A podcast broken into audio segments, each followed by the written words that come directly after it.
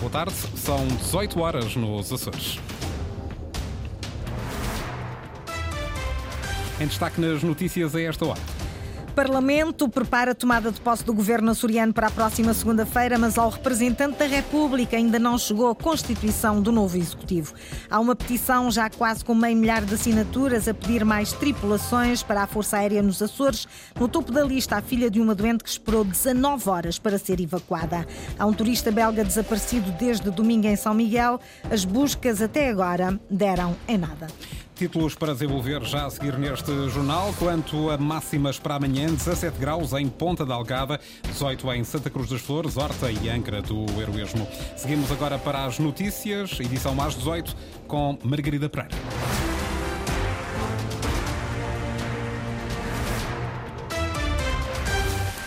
Nem os nomes, nem a orgânica do próximo governo chegaram ainda às mãos do representante da República, mas a Assembleia Legislativa Regional já prepara a logística para a sessão de tomada de posse. Vai ocorrer na próxima segunda-feira, dia 4 de março. Ricardo Freitas. Desconhece ainda a composição do novo executivo de José Manuel Bolieiro. Antena 1 sabe que a lista com os nomes dos governantes ainda não foi enviada ao representante da República.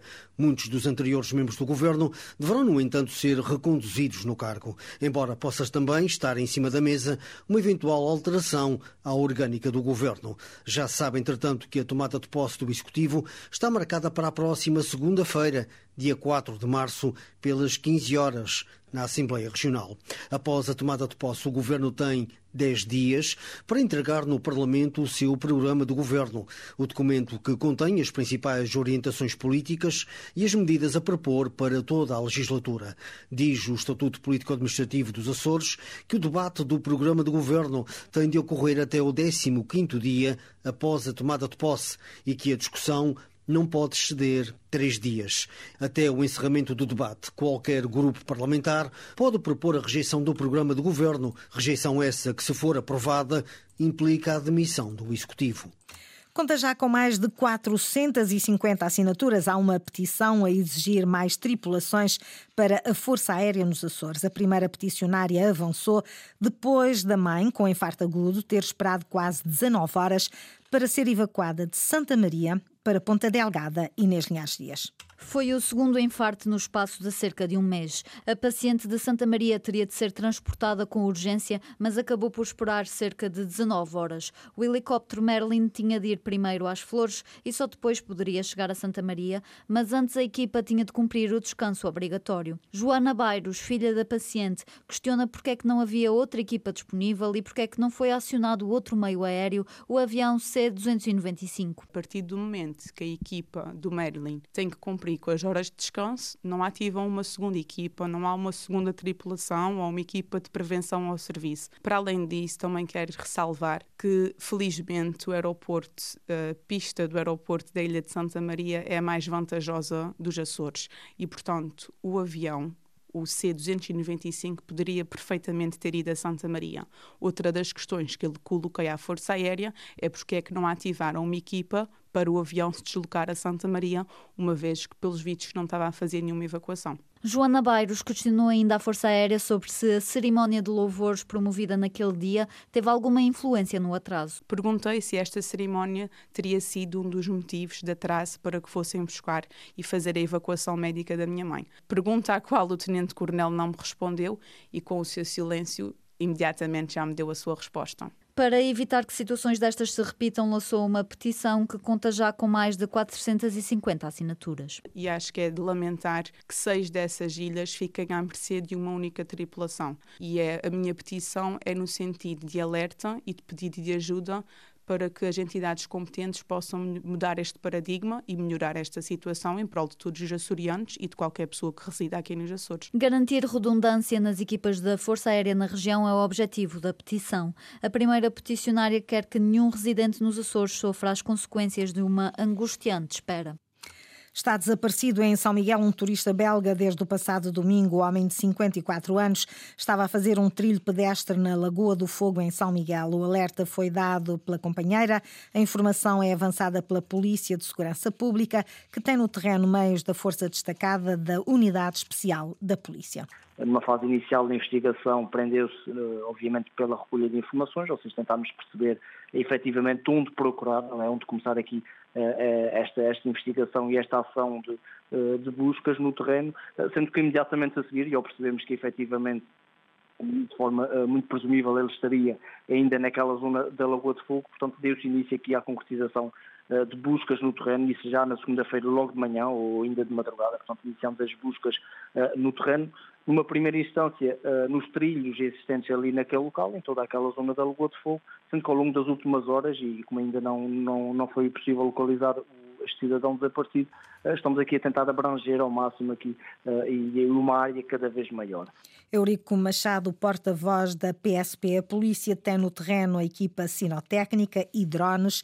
Estão também os bombeiros de Vila Franca e da Ribeira Grande e técnicos da Secretaria Regional do Ambiente. A PSP pede a qualquer cidadão que possa ter informação útil para contatar o comando, mas desaconselha totalmente que façam buscas por iniciativa própria. Caso tenham alguma informação útil relativamente a esta situação, obviamente contactar de imediato com a PSP, seja presencialmente Misquadra palavra, seja através de contato telefónico ou através de e-mail, eh, e aqui uma nota eh, também eh, relevante, que é aqui a questão de, de qualquer atividade de carácter operacional, ou seja, parte da concretização das buscas deverá ser feita unicamente aqui, exclusivamente, pelos operacionais destas entidades que, que referi, portanto, e, e deverá, e desaconselhamos vivamente aqui a concretização deste tipo de diligência, neste caso por parte de, civis.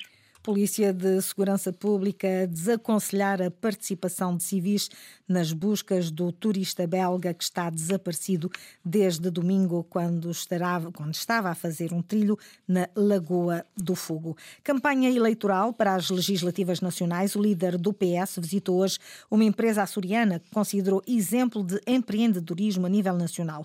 Pedro Nuno Santos não deixou passar a oportunidade para dizer que os Açores importam e que veio à região, ao contrário contrário de Luís Montenegro, o candidato da Aliança Democrática. É que, ao contrário do meu principal adversário, eu venho cá. E isso é, desde logo, uma nota muito importante para os açorianos, de que nós temos respeito pelos Açores, de que no Portugal inteiro a região açoriana tem lugar, ela não é esquecida, não é deixada para trás. Os Açores não são um peso, os Açores são uma oportunidade e nós temos de ter a capacidade de aproveitar na plenitude todo o nosso território. E é isso que nós fazemos aqui também nos Açores. Nós queremos ajudar os açorianos, as empresas açorianas, a aproveitar o seu território, a aproveitar a população açoriana, não só para o desenvolvimento dos Açores, mas para o desenvolvimento de todo Portugal. Pedro Nuno Santos foi questionado pelos jornalistas sobre as sondagens que dão vitória à AD. Disse que não está preocupado com sondagens que não têm sido precisas nos últimos tempos, mas sim com o dia das eleições. A Aliança Democrática quer ver reforçadas as verbas transferidas do Estado para a região em campanha, depois de reunir com o Conselho Económico e Social em Ponta Delgada. O cabeça de lista da AD lamentou a desatualização da Lei de Finanças Regionais. Paulo Muniz promete propor a sua revisão na Assembleia da República. Todos os serviços que são prestados nos Açores em nome do Estado são prestados com verbas transferidas do Orçamento Geral do Estado. Acontece que estas verbas ocorrem e são quantificadas de acordo com a atual Lei de Finanças Regionais, que é de 2013 e que desde então não é revista.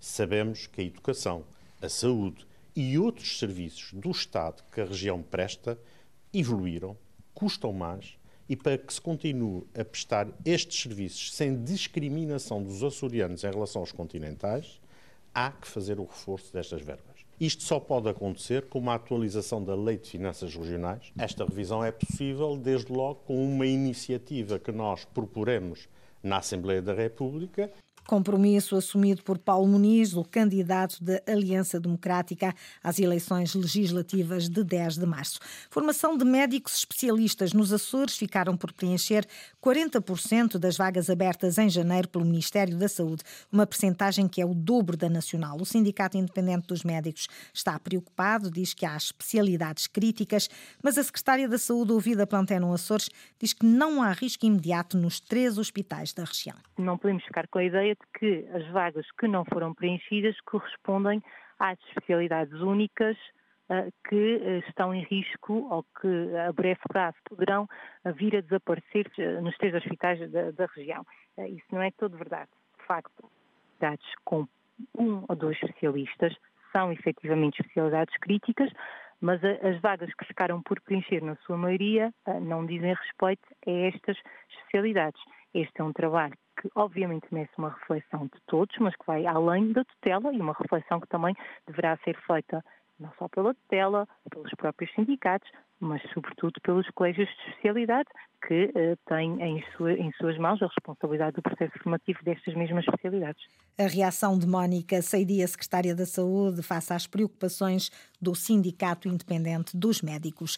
15 jovens reclusos da cadeia de Ponta Delgada integram um projeto piloto para reinserção social. Participam na Academia Empreendedora, que ao longo de 10 sessões pretende capacitar esses jovens reclusos para novos percursos de vida. Lília Almeida. Voluntariamente, 15 reclusos com menos de 35 anos inscreveram-se na Academia Empreendedora Ativo Teu Potencial, um projeto piloto que já arrancou na cadeia de Ponta Delgada e que ao longo de 10 sessões vai dotar os reclusos de competências que facilitem a reinserção social. É um projeto da Secretaria Regional da Juventude, Qualificação Profissional e Emprego, em parceria com a Direção-Geral de Reinserção e Serviços Prisionais. Consiga que eles construam um, uh, um percurso de vida, um portfólio de vida diferente e que permita uma reinserção na, na vida e, e, na sociedade de forma mais sustentável. Eládio Braga, diretor regional da Juventude, explica que competências vão poder adquirir estes jovens. Vão ter uh,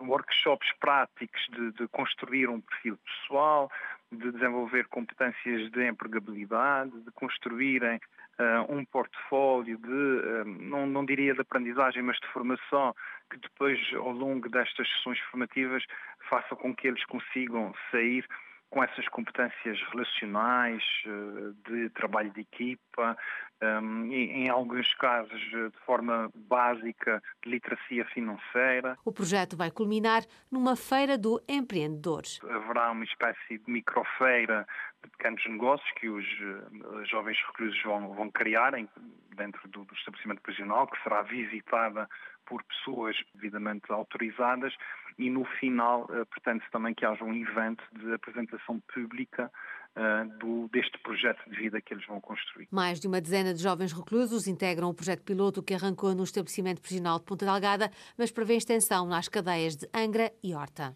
Mais um sismo sentido pela população esta tarde na terceira foi registado às 16h39. Teve epicentro a cerca de 4 km a este-sudoeste da Serreta. Não causou danos pessoais nem materiais. Foi sentido com intensidade máxima 3,4 na escala de Mercalli modificada na freguesia de Santa Bárbara e com intensidade 3 nas freguesias de São Bartolomeu e Terra Chã. Jornal das 18 com a jornalista Margarida Pereira. Recordo-lhe que as notícias estão em permanência online em acores.rtp.pt, também no Facebook da Antena 1 Açores.